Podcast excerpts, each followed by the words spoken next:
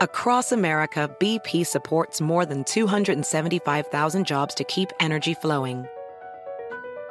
Jobs like building grid scale solar energy in Ohio and producing gas with fewer operational emissions in Texas. It's and, not or. See what doing both means for energy nationwide at bp.com slash investing in America. My son had a gift with technology. With reliable internet at home through the Internet Essentials program, the world opened up.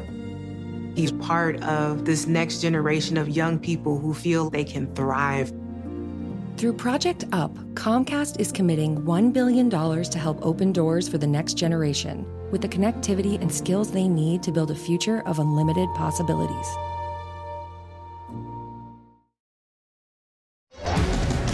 Noticia en NTN 24. Hola, soy Moisés Naim y usted está escuchando una parte de mi programa de televisión.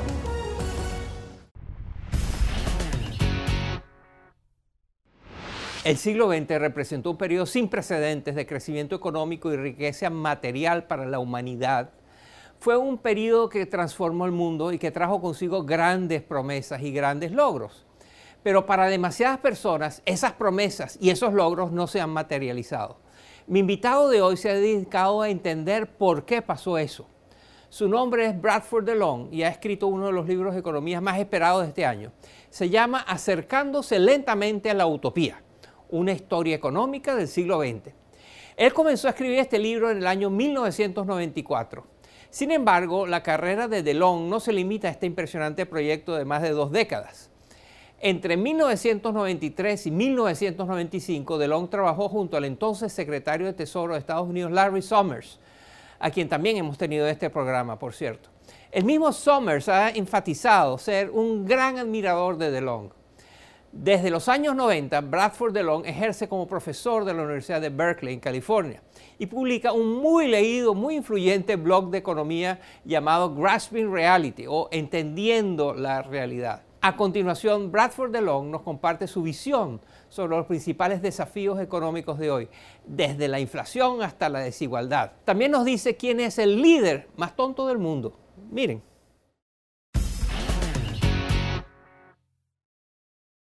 Bienvenido al programa, profesor DeLong. Es un gusto tenerlo con nosotros.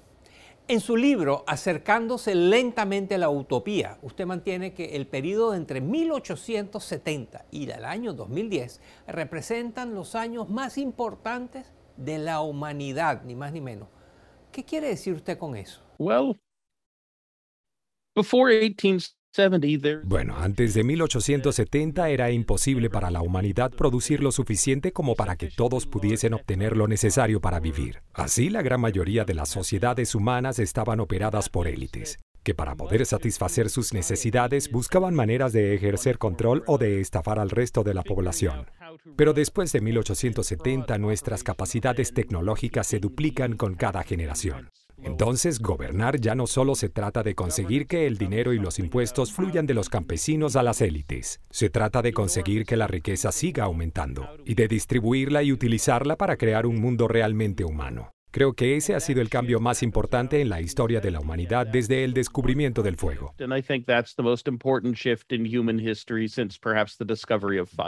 Usted también habla de cómo el promedio de años que las mujeres pasan embarazadas o lactando ha disminuido dramáticamente desde 1870. Pasó de 20 años a tan solo 4 años actualmente. Háblenos de este dato y su importancia. It means that close to half of the human race Quiere decir que cerca de la mitad de la raza humana estuvo muy involucrada en términos emocionales y biológicos en nuestra reproducción colectiva, pues para que una sociedad agrícola muy pobre pudiese mantener una población productiva, era necesario que al menos dos hijos de cada familia llegaran a la adultez. Sin embargo, antes de 1870 los niveles de mortalidad infantil eran muy altos, entonces eso quería decir que cada madre debía tener alrededor de nueve embarazos para quizá tener siete partos exitosos para que posiblemente tres o cuatro hijos llegaran a cumplir los cinco años de edad. Así que entre los embarazos y la lactancia, la mujer típica pasaba 20 años comiendo por dos. Y el problema no era solo la mortalidad infantil, Se cree que antes de 1870 una de cada siete mujeres moría dando a luz en todo el mundo. El cambio de ese panorama a cómo vivimos hoy día es uno extraordinario, que a veces olvidamos y puede que sea lo más importante que haya pasado durante el largo siglo XX. And it may well be the most important thing that has happened across the long 20th century. A pesar de estos avances, aún no hemos alcanzado esa utopía a la que usted hace referencia en el título de su libro. ¿Qué fue lo que no funcionó? ¿Qué salió mal? Back in 1870 or so, Para 1870, las personas que creían que era posible alcanzar una utopía pensaban que una vez se resolviera el problema de producir lo suficiente, sería fácil resolver los problemas de la distribución y la utilización. Es decir, creían que sería más fácil conseguir que todas las personas tuvieran acceso a esa riqueza generada, para sentirse seguros, saludables y felices. Pero eso ha resultado ser muy difícil para los humanos como especie.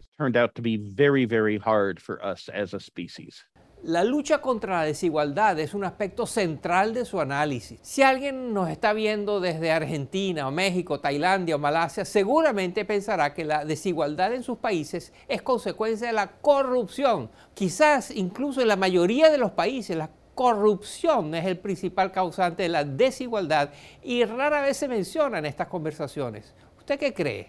Um, ¿Sabes? La idea de un gobierno que pueda proteger la riqueza individual de cada persona frente a los funcionarios del propio gobierno es históricamente un sistema sin precedentes en la historia de la humanidad. Y también diría que se trata de algo transitorio. Casi todo el tiempo son los más ricos en una región los que determinan cuál es la ley. Después de todo, Jared Kushner recibió 2 mil millones de dólares de la familia real saudí simplemente por ser el yerno del expresidente estadounidense Donald Trump.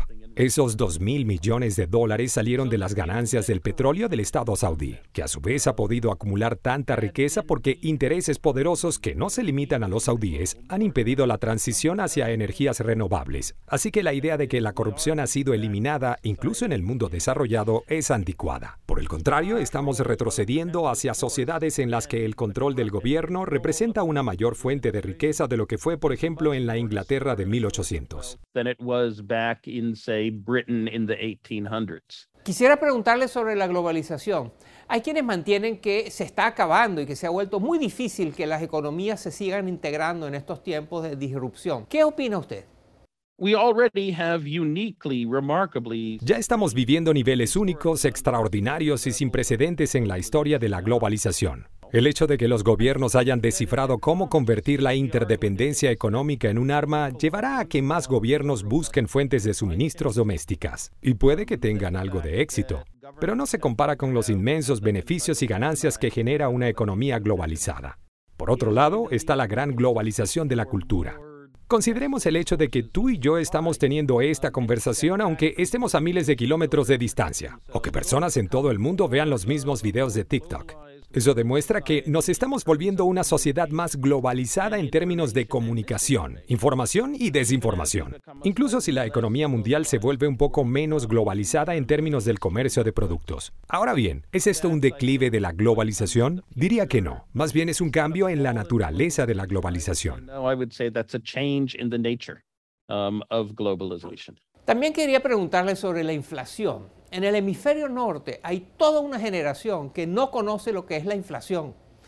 Y esto va a afectar significativamente su estándar de vida, sus ganancias, sus ingresos, todos sus planes.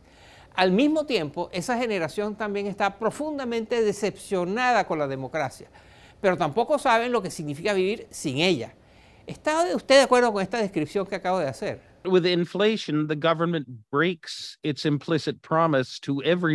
Cuando hay inflación, los gobiernos rompen esa promesa implícita que le hacen a los ciudadanos de que podrán usar el mercado para comprar los bienes y servicios que necesitan a los precios que esperan comprarlos. Cuando se rompe esa promesa, las personas piensan que el gobierno es incompetente y que el sistema no está funcionando. Y a lo largo de la historia moderna eso ha generado un enorme malestar político, inclusive en contextos en los que los gobiernos genuinamente están haciendo lo mejor que pueden y donde no hay una buena salida. Consideremos la situación actual. En los Estados Unidos hay una gran inflación porque el mandatario ruso Vladimir Putin decidió atacar a Ucrania y eso ha desestabilizado el sector energético y los mercados de granos.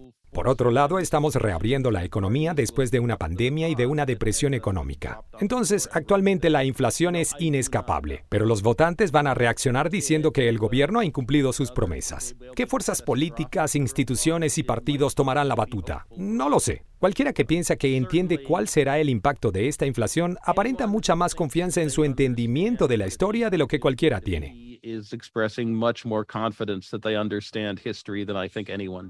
La periodista Annie Lowry de The Atlantic ha señalado que usted ha tildado a unas 11 personas muy famosas como los hombres más estúpidos del mundo. Les quiero preguntar, en este momento, ¿quién cree usted que es el hombre más estúpido del mundo?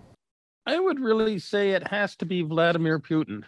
Diría que el hombre más estúpido del mundo es Vladimir Putin, quien creyó que 70 millones de ucranianos se consideraban rusos y quien creyó que Ucrania estaba gobernada por una oligarquía cleptócrata con lazos europeos que iba a poder eliminar de la historia en una semana. Diría que cualquier persona que ha pensado que el nacionalismo no es importante ha estado en lo incorrecto por más de 100 años. Vladimir Putin es el más reciente en equivocarse y quizá la persona que tiene menos excusas para haberlo hecho. Vladimir Putin is the latest of those and the one who has perhaps the least excuse. El profesor Bradford DeLong es autor del libro Acercándose lentamente a la utopía, una historia económica del siglo XX. Gracias por acompañarnos. Thank you very much.